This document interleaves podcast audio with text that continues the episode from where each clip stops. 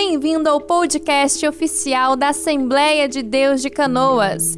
Não deixe de acompanhar semanalmente ao nosso podcast e aprender mais sobre a palavra de Deus. Aproveite e nos siga nas redes sociais para ficar por dentro dos nossos conteúdos exclusivos em primeira mão. Assembleia de Deus de Canoas no Facebook e no Instagram somos @iadcanoas. Pegue caneta e papel e aproveite ao máximo desse ensino poderoso da palavra de Deus. Vamos a nossa meditação a continuar o estudo da palavra de Deus de Efésios. Hoje veremos, irmãos, eh, o tema, o assunto hoje é fortalecendo o homem interior. Fortalecendo o homem interior. Nós sabemos que nós somos aquilo que somos por dentro. Nós somos aquilo que somos por dentro. É, nem sempre somos aquilo que mostramos por fora. De fato que a psicologia secular diz que o homem, que todo homem tem uma sombra. E o que, que é uma sombra? Uma sombra é aquilo que ele quer mostrar para os outros, mas aquilo ele não é. É apenas uma sombra. E, mas eu não quero ter sombra. Eu quero ser o que eu sou e isso é o que o crente tem que ser. Sim. Hum, capítulo 3 de Efésios e o versículo 14 em diante. Vamos ler o capítulo 3, 14 até o 17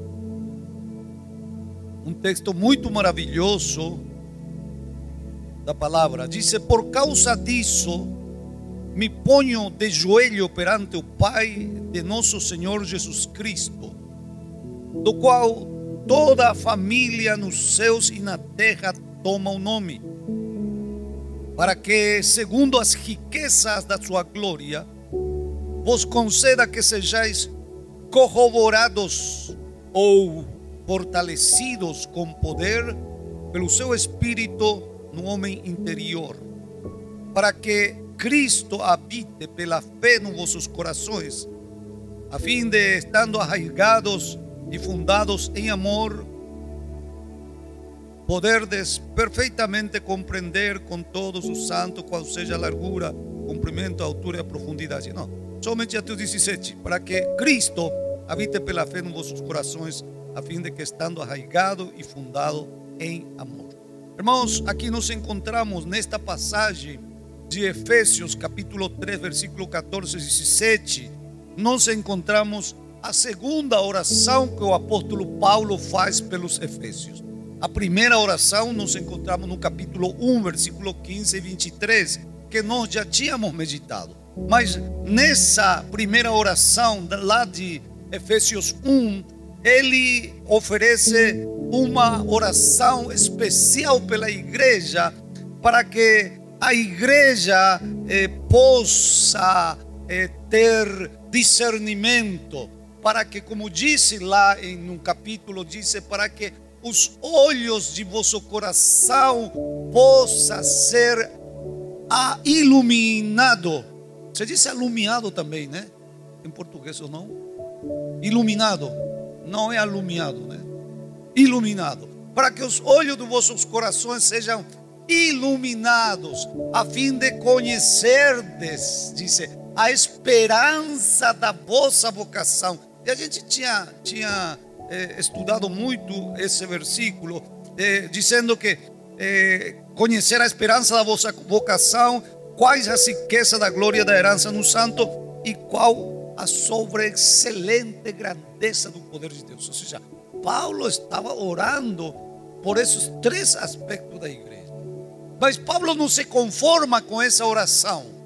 E Paulo eh, vai um pouquinho mais. Ele, ele, o apóstolo, o apóstolo pede agora nessa passagem, na sua oração, que a igreja experimente a Cristo.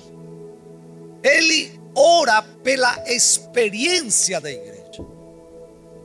Eu acredito, irmãos, que a pior coisa para o crente é a teoria sem a prática, é a doutrina sem a vida, é a letra sem o poder.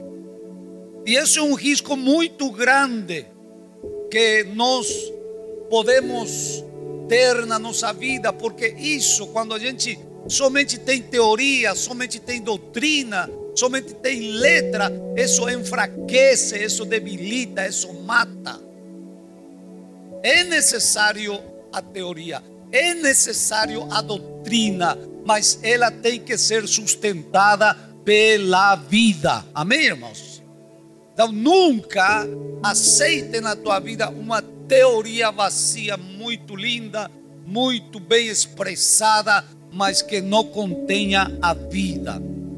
E aqui o apóstolo começa com a frase que também está repetida: diz, por esta causa. Qual a causa? É, a causa pelo qual Paulo está orando é pelo que ele já diz aí no capítulo 3, onde já nós temos estudado. Ele eh, no capítulo 1 também fala na frase de por esta causa. No capítulo 1, aí no versículo 12, ele diz por esta causa, se referindo à, à união dos dois povos, o povo Israel, o povo gentil que se uniu para que, que Deus destruiu na cruz a inimizade que existia. Se lembra que a gente estudou essa parte? Ele estava dizendo que por essa causa, por essa unidade, por essa obra que Cristo fez na cruz, ele orava para que o povo seja eh, iluminado nos olhos do coração. Agora, é, aqui Paulo já fala pelo capítulo 3, onde diz: por essa causa que ele ora. Como porta-voz de Deus, Paulo ministrava aos outros as insondáveis riquezas de Cristo. Ah, o apóstolo Paulo estava falando do capítulo 3, onde ele nos fala da revelação dos mistérios de Cristo.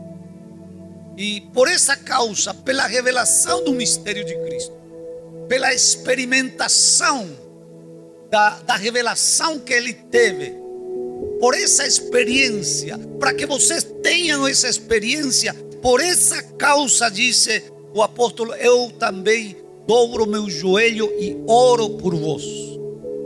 Dizendo um pouquinho mais concretamente, irmãos, ele, o apóstolo Paulo, queria que, que seja ministrado as insondáveis riquezas de Cristo, para que o povo recebesse a mesma revelação que ele recebera e se tornasse o povo também apóstolo, se tornasse também um povo profeta, se tornasse também um povo eh, obreiro, se tornasse também um povo ministro da palavra. Porque o apóstolo Paulo mesmo ensina no capítulo 4 de Efésios e o versículo 11 que o propósito de todo ministro, de todo pregador, de todo mestre, de todo profeta, de todo apóstolo é ensinar para que a igreja possa ter a mesma revelação, a mesma experiência para se tornar também ministro do Evangelho.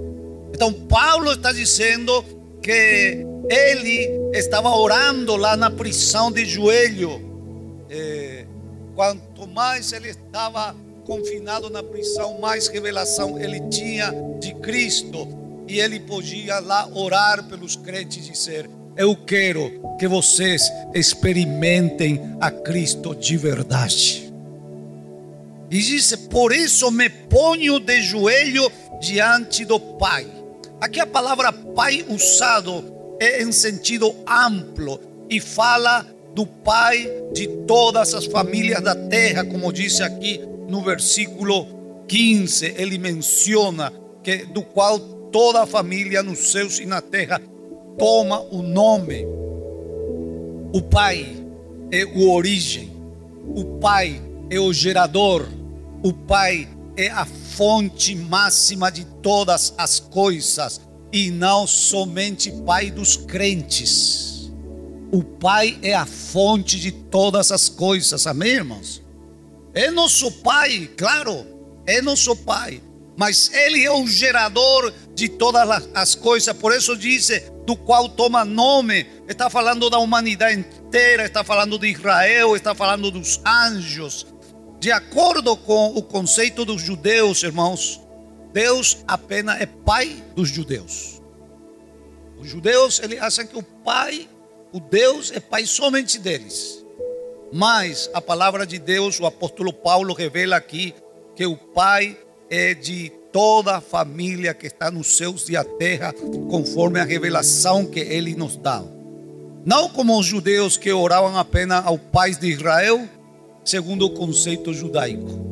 Por isso que Jesus Cristo, quando orou, disse: Você tem que orar, Pai Nosso.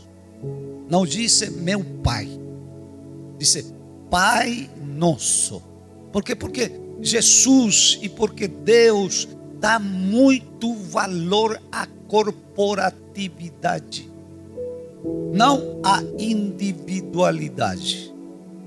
A igreja não é um indivíduo, a igreja é um corpo.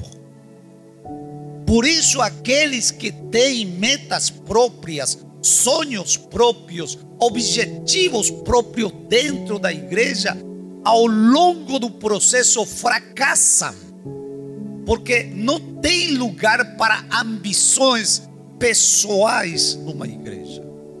Por quê? Porque a igreja é corporativa. A igreja é o corpo de Cristo. E nós somos chamados a pensar corporativamente, nós somos chamados a pensar como um organismo vivo.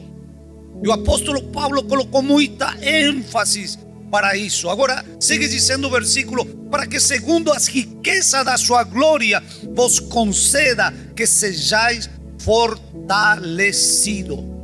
O apóstolo já havia orado por eles lá no capítulo 1, mas ele segue orando, apesar de que a igreja já foi selada com o Espírito, porque lembra que lá no capítulo 1 da bênção, de que foi selada a, vos já foste selado com o Espírito, diz que é a, o penhor da vossa herança, nós já temos a nossa herança, nós já temos o Espírito Santo, nós já nascimos de novo, porque Paulo está dizendo: você já tem a salvação, e isso é uma bênção. E Paulo já orou porque a igreja já tinha a salvação, porque o crente já tinha a salvação, mas Paulo disse para nós que isso não é suficiente.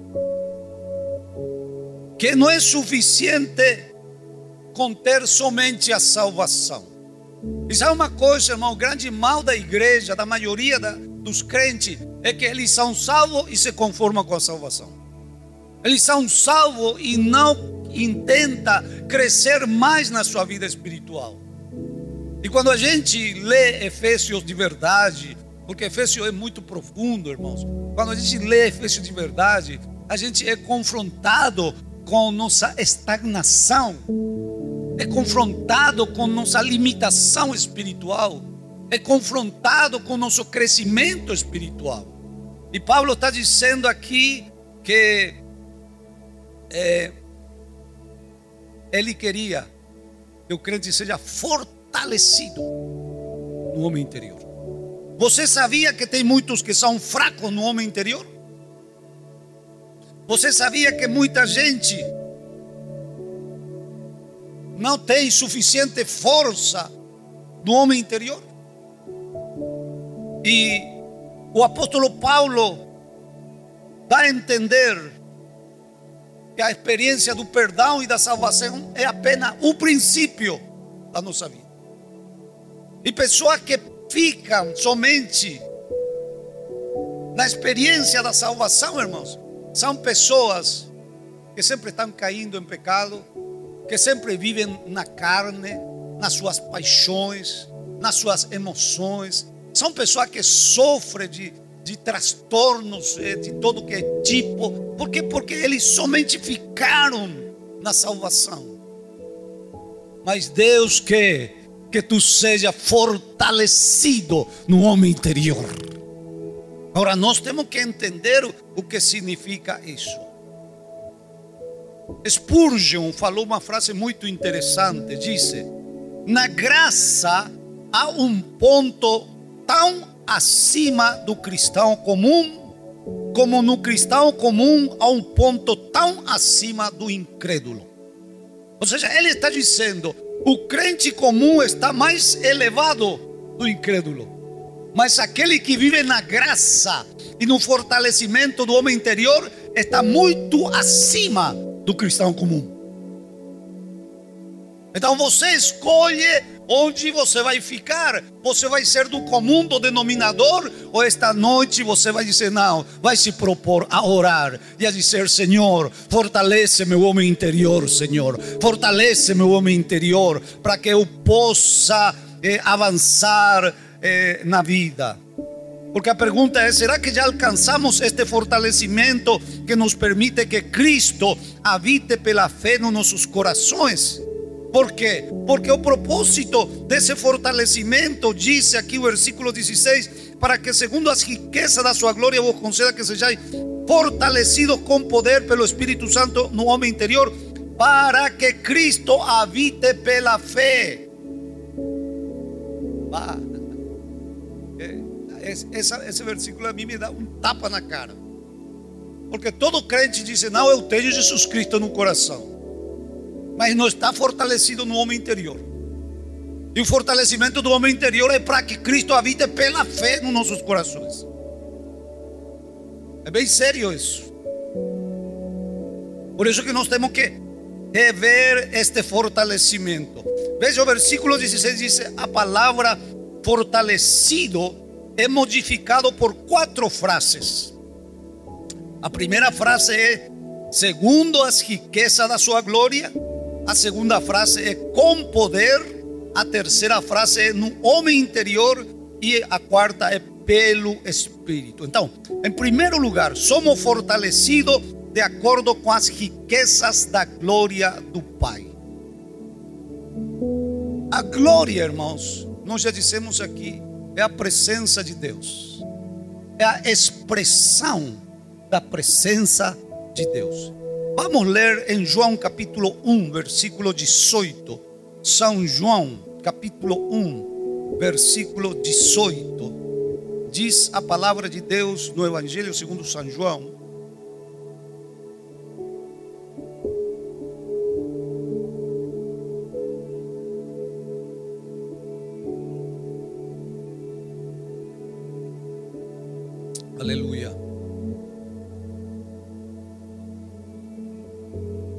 João 1.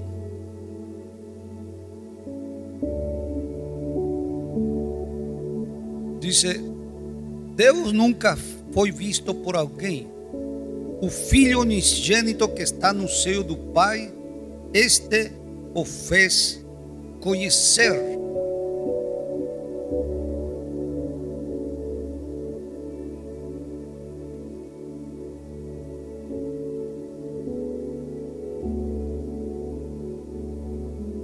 A glória do Pai é dado a conhecer pelo Senhor Jesus Cristo.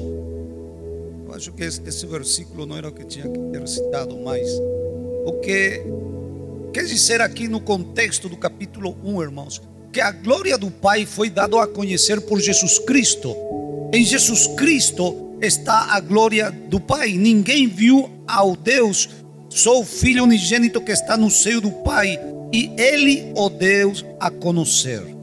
Quando Deus nos é dado a conhecer, quando Deus nos é esclarecido, vemos a glória, porque este esclarecimento de Deus é a manifestação de Deus para nós.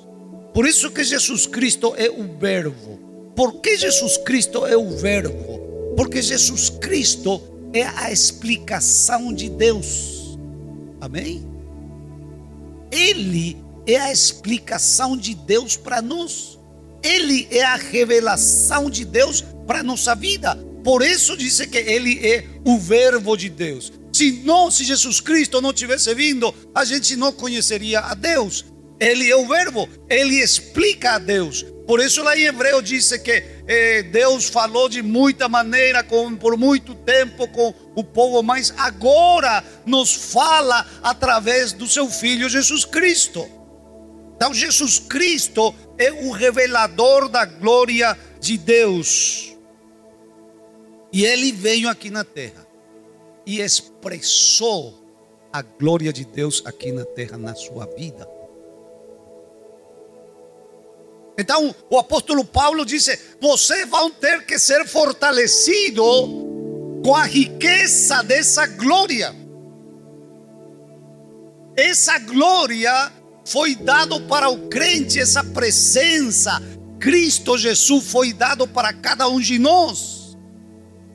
E quando nós entendemos isso e somos fortalecidos no homem interior, então aquele que vive dentro de nós, aquele que expressou a glória do Pai, então se expressa através da nossa alma, através da nossa vida, quanto estamos fortalecidos espiritualmente.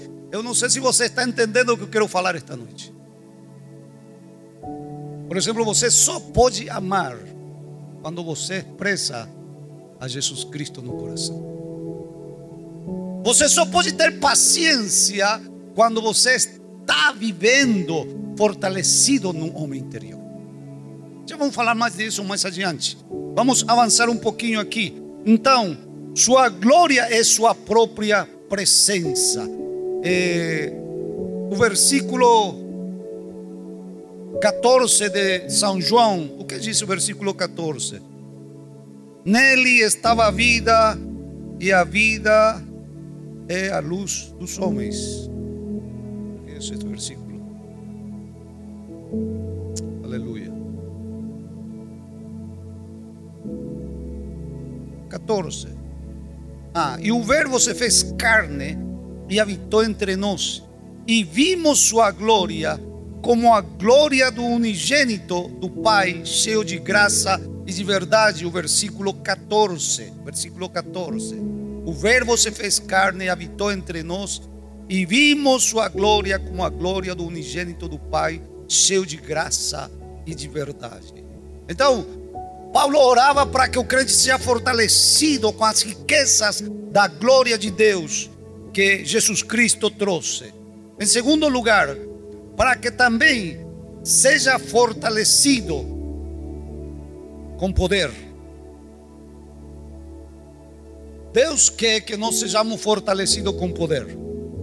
E este poder, irmãos, é o mesmo poder mencionado no versículo 19 e 20 de Efésios capítulo 1. Versículos 19 e 20, para que nós possamos conhecer a sobreexcelente grandeza do seu poder sobre nós, os que cremos, segundo a operação da força do seu poder, que manifestou em Cristo, ressuscitando dos mortos e pondo à sua direita. Esse poder aqui está falando do mesmo poder. Esse poder que deveria operar em nós, segundo o versículo 20 do capítulo 3. Ora, aquele que é poderoso para fazer tudo muito mais abundantemente, além daquilo que pedimos ou pensamos, segundo o poder que nos opera a essa glória na igreja. Esse poder, disse o apóstolo Paulo, tem que operar em nós.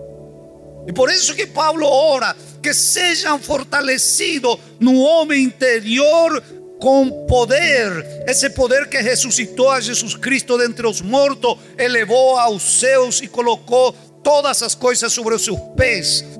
Tal poder, Deus quer nos fortalecer. E que poder vai nos vencer se nós somos fortalecidos com esse poder?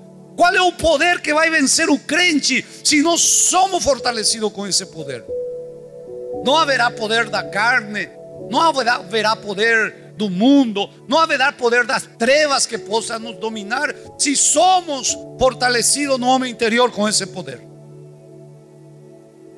Então, a nossa oração, e a oração de Paulo, e, por, e claro, a nossa oração tem que ser isso: tem que ser, Senhor, me fortalece com as riquezas da tua glória, me fortalece com o poder que ressuscitou a Jesus Cristo, me fortalece. Cada dia, irmãos, nós Nós não podemos dar por sentado nada na vida espiritual. Cada dia a gente tem que clamar, cada dia a gente tem que orar e tem que dizer: Senhor, eu preciso de Ti, eu preciso de fortaleza da minha vida espiritual. E domingo, a, a, não sei se foi sábado, domingo, domingo creio que foi, a minha esposa falou da palmeira, muito interessante. Ficou na minha mente, né? Aquela palmeira plantada no deserto, disse que tem dentro de si uma fibra viva, uma essência viva. E essa essência, irmãos, é o que mantém aquela palmeira no deserto firme, apesar das tormentas. E dizem que vem a tormenta, e você já sabe essa ilustração, mas eu vou repetir por aquele que não sabe: que na vida do crente vem tormenta, porque a Bíblia diz: no mundo tereis aflições. Amém, irmãos? Se você não quer ter aflição, então não viva no mundo, porque no mundo terei aflições. E vai vir as tribulações, vai vir os problemas. Quem sabe você está como essa palmeira no meio da tempestade. E na tempestade de areia é a pior tempestade do deserto. E essa tempestade disse que vem muitas vezes e encosta a palmeira pelo chão e chega a enterrar a palmeira com a areiama que vem e a, e a, e a, e a, e a palmeira fica debaixo da terra. Mas a palmeira tem essa essência, essa fibra viva dentro de si que penetra a tua profundidade e vai lá e bebe da água dos canais subterrâneos que existem no deserto, lá embaixo. E ele pode estar enterrado, mas ele está vivo. Ele pode estar enterrado, mas ele está respirando. Ele pode estar enterrado, mas ele tem a força para poder ir se erguendo pouco a pouco no meio da areiama até que sai completamente e se ergue novamente. Por quê? Pelo poder do homem interior pela força, porque seu homem interior é corroborado. Irmão, irmã, sabe uma coisa? Você tem que correr sempre na presença de Deus para que seu homem interior seja corroborado, seja fortalecido na, na riqueza da sua glória e no poder da sua presença. Porque a tempestade vem, a tormenta vem, a prova vem. E aquele que não está fortalecido, ele arromba e arromba mal, cai, cai mal e já não se levanta muitas vezes.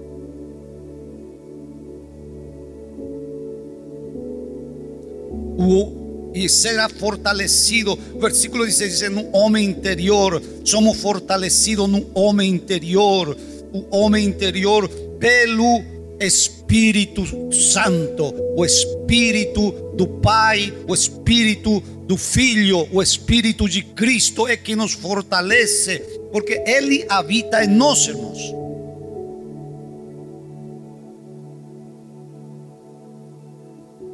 O Espírito que nos fortalece habita em nós. Ele não tem que vir dos céus, ele já está em nós. Ele já está em você. Somente espera uma oportunidade. Somente espera que você possa dizer: me fortalece, me, me, me, me, me fortalece no meu homem interior. Essa riqueza da sua glória, esse poder do Pai já está no Espírito dentro de nós. Agora, irmãos, o que é o homem interior? O que é o homem interior? O homem interior na vida do crente é o seu espírito. E aí que muitas vezes nós perdemos esse espírito que foi regenerado quando aceitamos a Jesus, quando nos arrependemos. Quando nós nos arrependemos, nascimos de novo. Amém, irmãos? Porque foram discipulados, sabe de cor e salteado, né? Dice a todos os que eh, o receberam e creram no seu nome e deu o poder de ser chamado filhos de Deus. Nasceu de novo. Sim, se, se tornou um tequinon de Deus. Nasceu é um bebê espiritual. Essa vida espiritual, esse nascer de novo, eh, que nos fala São João, deixa eu ver o versículo, capítulo 3, diz o versículo 6, diz a palavra de Deus: o que é nascido de carne é carne, e o que é nascido do espírito com maiúscula é espírito com minúsculo. É? Então é nascido do espírito, diz com maiúsculo, e é, se torna espírito em minúsculo, ou seja, espírito de homem. O Espírito Santo gera dentro de nós um espírito. E a, as pessoas confundem o espírito com a alma. E muitos crentes são almáticos, irmãos. E eu quero lhe convidar esta noite para que você possa buscar a Deus, para que você possa estudar a Bíblia, para que você possa diferenciar o que é alma e o que é espírito. Porque disse que lá no capítulo 4, versículo 12 de Hebreus, diz que a única coisa que pode separar a alma do espírito é a palavra de Deus. Você pode diferenciar a alma do espírito só estudando a Bíblia. E é por isso que muita gente não cresce. É por isso que muita gente não se fortalece. Porque não entende, ele confunde, enrola tudo, alma com espírito. Mas nós precisamos ser corroborados, disse, pelo homem interior. Porque em nós habita o Espírito Santo. E onde habita o Espírito Santo? Na alma não habita, habita no Espírito. Veja em Romanos capítulo 8. Romanos capítulo 8, versículo 11. A palavra de Deus diz: E se o espírito daquele que dos mortos ressuscitou a Jesus habita em vós, aquele que dos mortos ressuscitou a Cristo também vivificará o vosso corpo mortal pelo seu espírito que em vós habita.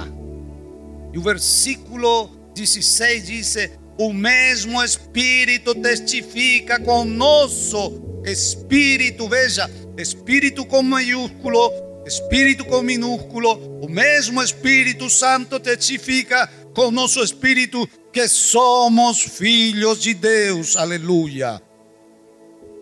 Esse espírito que habita em nós é que vai nos trazer a nova vida.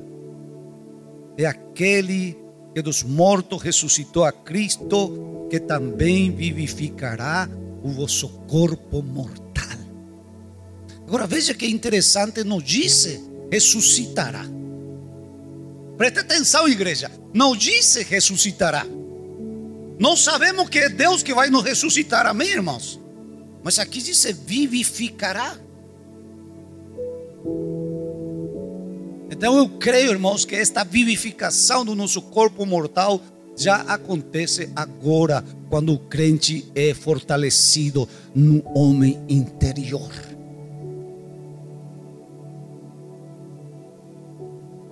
Quantas pessoas, irmãos, é, quantas pessoas que são crentes, consagrados, crentes dedicados, irmão, dormem aos 90, 95 anos de idade, fortalecido, viçoso, florescente. Por que, irmão? Porque o Espírito vivifica o seu corpo até o último dia. Se nós queremos, irmãos, o, o, o, a benécia do Espírito, a benécia de Deus em nossas vidas, nós temos que ser espirituais. E é o Espírito Santo misturado com nosso espírito. Isso você jamais, acho que você nunca ouviu na igreja alguém falar que nosso espírito está misturado com o Espírito Santo. Mas sim, Vamos ver 1 Coríntios, coloca aí 1 Coríntios capítulo 6, versículo 17. Nós, irmãos, espiritualmente, estamos misturados com o próprio Deus, com o Espírito Santo. Diz, mas o que se une ao Senhor, que coisa é? Diga comigo, que coisa é?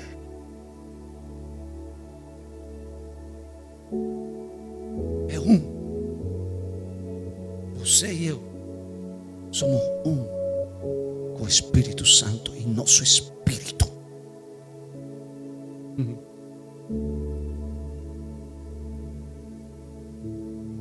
Então, para experimentar a Cristo na medida da plenitude de Deus, precisamos ser fortalecidos no homem interior, e isso implica que temos que estar fortalecidos, temos que estar em espírito, temos que viver em espírito, temos que permanecer em espírito. E isso que custa, né? Nem todos nós podemos viver em espírito todos os dias. Custa muito. Até quanto oramos, custa entrar no espírito. Porque você dobra o seu joelho e a sua alma está aí voando, vai lá no Paraguai e volta, vai lá na Argentina, volta, vai lá na cozinha e volta, vai lá no trabalho e volta. A sua alma está aí vagando por aqui, por lá. E é por isso que em 10 minutos você não consegue entrar no espírito. Você tem que permanecer mais tempo para entrar no espírito. E quanto mais tempo você permanece no espírito, mais é treinado para viver no espírito, porque o seu espírito se fortalece. E quando o seu espírito se fortalece, o que, que acontece, irmãos? Ele começa a ser cheio do Espírito Santo, e o Espírito Santo começa a se derramar na sua alma para curar a tua alma e para transformar a tua alma. Porque Ele, o desejo de Deus é que nós possamos ser transformados, além de ser renovados no espírito, transformado na alma e transfigurado no corpo quando sejamos arrebatados. Mas esse é um processo que o crente tem que buscar. Crente que não é fortalecido na vida espiritual, crente que não é transformado na alma, vai ficar na terra quando venha Jesus Cristo arrebatar a sua igreja. Mas nós que estamos aqui nesta noite, nós que estamos na presença de Deus esta noite, eu gostaria que você fique em pé esta noite e entendendo esta verdade, possa dizer ao Senhor: Senhor, eu te agradeço, porque no meu espírito habita o Espírito Santo. Eu te agradeço porque tu estás ali, Senhor. Eu me uni a ti. E tu estás comigo e eu estou contigo. Tu estás aí dentro de mim. Senhor, me fortalece na vida espiritual para que as minhas emoções sejam santificadas, para que os meus pensamentos sejam santificados para que as minhas ações sejam santificadas. Porque eu já disse para você aqui alguns dias e muitas vezes que não adianta você se esforçar para ser santo, porque a sua santidade é apenas moralidade diante de Deus. O que você precisa é fortalecer o homem interior para que o Espírito Santo lhe dê a santidade de Deus, a santidade dos céus. Essa é a essência da nossa vida. E isso se procura isso se busca de joelho na presença de Deus. Isso se busca estudando a palavra de Deus